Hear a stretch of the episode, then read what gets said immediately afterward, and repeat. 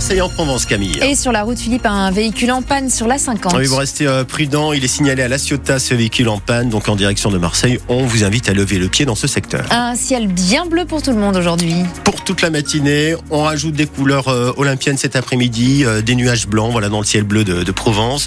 Pour l'instant, les vents sont faibles. Ils vont atteindre vent de secteur ouest des 40 à 50 km/h à la mi-journée. Les températures en réveil et sous abri 6 degrés à Marseille, 12 degrés à Toulon, mais un seul degré pour Aix-en-Provence, 2 à Digne et 5 à Gap ce matin. Et vous aurez cet après-midi 14 degrés à Marseille, 16 degrés à Toulon et 13 degrés à Aix-en-Provence. Et à la une ce matin, euh, Camille, comme un lundi sur la route à Marseille. Le lundi, les chauffeurs VTC sont mobilisés comme il y a une semaine et comme dans une semaine si rien ne change.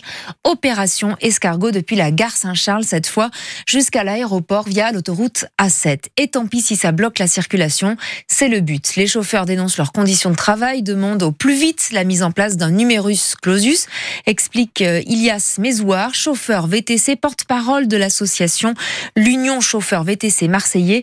Il annonce la couleur, la mobilisation va se répéter. À chaque semaine, il y aura l'acte 3, l'acte 4, l'acte 5, sauf si, entre-temps, on vient nous convoquer donc à, à Paris pour prendre des décisions euh, justes pour notre métier. Nous demandons deux choses. La première chose, c'est le numerus clausus, l'arrêt de délivrance des cartes VTC. Donc il faut savoir que là, je parle juste pour Marseille, nous attendons pas moins de 5000 nouveaux chauffeurs pour 2024. C'est énorme. Nous demandons ensuite la sectorisation régionale, à savoir que chaque chauffeur travaille dans sa région. L'été, bon nombre de chauffeurs, et notamment de Paris, viennent travailler sur Marseille ou sur la Côte d'Azur, qui nous réduit la part de notre chiffre d'affaires du coup. Et les chauffeurs VTC sont en train de se rassembler autour de la gare Saint-Charles. Ils devraient donc prendre la direction de l'aéroport de Marseille de Marignane aux alentours de 9h. Bien sûr, France Bleu Provence vous tient informé des conditions de circulation.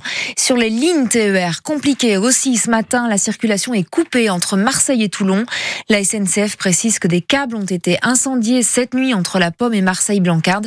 Pas de train donc en circulation ce matin. Retour à la normale annoncé pour l'instant pour midi. Et sur la route, dans le centre-ville de Marseille, cette fois-ci, ceux qui ne respectent pas toujours le feu rouge vont être verbalisés. Et c'est une petite boîte noire qui va vous épingler. Boulevard Baye dans le 5e et dans le 8e au niveau de l'intersection de l'avenue Clobé et de la rue Calongue. Depuis déjà deux ans, un radar urbain est en test dans ces secteurs. Cette fois, il passe à l'action. Alors si vous grillez le feu rouge, gare à l'amende qui arrivera quelques jours plus tard seulement chez vous.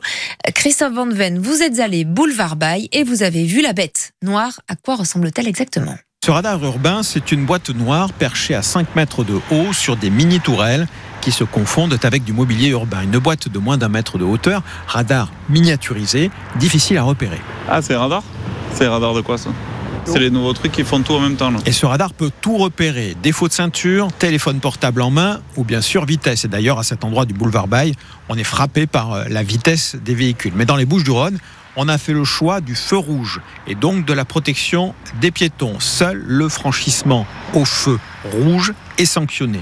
Ces radars sont signalés par des mini-panneaux, 20 à 50 mètres en amont, mais ils sont tellement petits que les automobilistes ont du mal à les voir. Et pour ne pas se faire prendre, il suffit simplement de s'arrêter logiquement au feu rouge. Alors dites-nous ce matin sur France Bleu Provence, qu'est-ce que vous pensez de ces fameux radars? Sont-ils importants, indispensables pour la sécurité de tous? Et vous qui habitez euh, Marseille, qui euh, traversez Marseille régulièrement, est-ce que vous voyez euh, souvent des automobilistes griller ces fameux feux rouges à Marseille?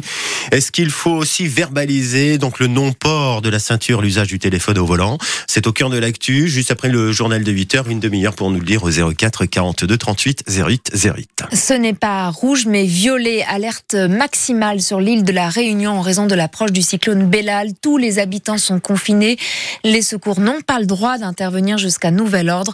On attend des bourrasques de vent jusqu'à 200 km heure, voire 250 et des vagues de plus de 8, 8 mètres de haut. On apprend à l'instant que déjà 27 000 personnes sont, 27 000 foyers sont privés d'électricité. La situation à la Réunion, suivie de près par le gouvernement, Gabriel Attal notamment, s'est rendu hier soir en urgence au ministère de l'Intérieur. Emmanuel Macron, lui, réunit ce soir les parlementaires de la majorité avant une conférence de presse demain à 20h15 en direct de l'Élysée. Elle sera transmise à la télévision. Il collecte euh, des déchets euh, presque tous les week-ends à Marseille. Les bénévoles de l'association Un déchet par jour lancent une grande consultation. Avec en tête trouver des solutions pour ne plus voir autant de poubelles, mégots, papier, gâcher la carte postale de Marseille et détruire l'environnement. Alors, à vos idées, comment mieux trier? Comment produire moins de déchets? Comment lutter contre les incivilités? Vous avez posé la question, Julie Gasco, lors de la collecte de déchets à Longchamp ce week-end. Et des idées, il y en a. Il faut juste arriver à les mettre en place. Oui, sac poubelle à la main, accroupi sur les escaliers de la fontaine, couvert de mégots. Baptiste, étudiant à Marseille, a une première idée assez simple. Soit une appli pour trouver les poubelles plus rapidement, soit plus de poubelles, vraiment, soit beaucoup plus de poubelles. Elles sont pas assez visibles. De toutes les collectes, il y a aussi Amandine. Elle voudrait servir d'exemple pour d'autres personnes sans emploi. Faire participer beaucoup de personnes qui sont au RSA et à Pôle emploi. Moi-même, je suis au RSA et ça leur permet d'échanger avec d'autres personnes, voir d'autres parcours professionnels. Il faut aller plus loin pour Anne-Christelle et complètement changer les mentalités. Une communication institutionnelle qui devrait être beaucoup plus importante. Moi, je me suis aperçue que beaucoup d'adultes cultivés, informés, soi-disant, en fait, ne savaient pas que dans la poubelle jaune, on peut mettre les plastiques. Effectivement, dans les Bouches-du-Rhône, on recycle moitié moins, 38,5 kilos contre 72 kilos en moyenne en France. À quelques mètres, Florence remarque qu'elle ramasse surtout du plastique. Quand je vois à quel point on est noyé dans le plastique, je suis euh, absolument pour l'interdiction absolue des plastiques jetables. Et voilà donc des bénévoles au micro de Julie Gasco pour France Bleu Provence. On revient sur cette consultation citoyenne à 7h15 sur France Bleu Provence avec l'invité de Florent Le Sceau, le président de l'association Un déchet par jour.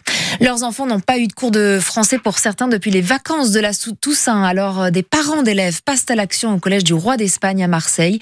Ils viennent de publier une annonce sur les réseaux sociaux. Collégiens marseillais cherchent professeurs de français. Deux postes sont disponibles. Si vous êtes intéressé, vous pouvez contacter directement le collège.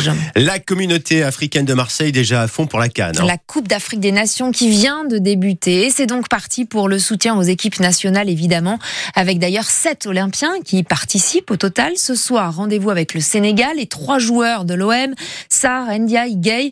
Dans la famille Sec, dans le 12e arrondissement de Marseille, Bruno Blanza, on vit la Cannes en famille, autour de la table surtout. Quand on entre dans sa cuisine, Binta prépare un plat très populaire au Sénégal, le mafé, Pâte d'arachide, de tomates concentrées, des légumes. que la maîtresse de maison va forcément proposer à l'occasion de l'un des matchs des Lions. Des grands plats pour toute ma famille. Les voisins, les voisins qui viennent, qui regardent le match. J'aime mon pays. C'est la fête. Car chez les secs, tout le monde se presse devant l'immense télé installée dans le salon.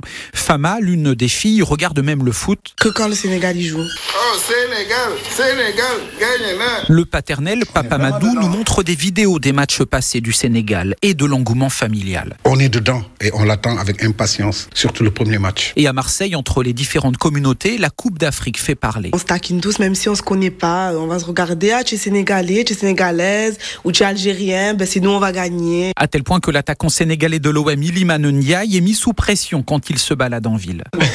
On me le dit tout le temps, à chaque fois qu'un Sénégalais me voit, euh, allez, Liman, euh, Sénégal rec. La famille Sec et surtout la maman Binta comptent donc sur les lions d'Iliman Ndiaye pour cuisiner jusqu'à la finale, le 11 février.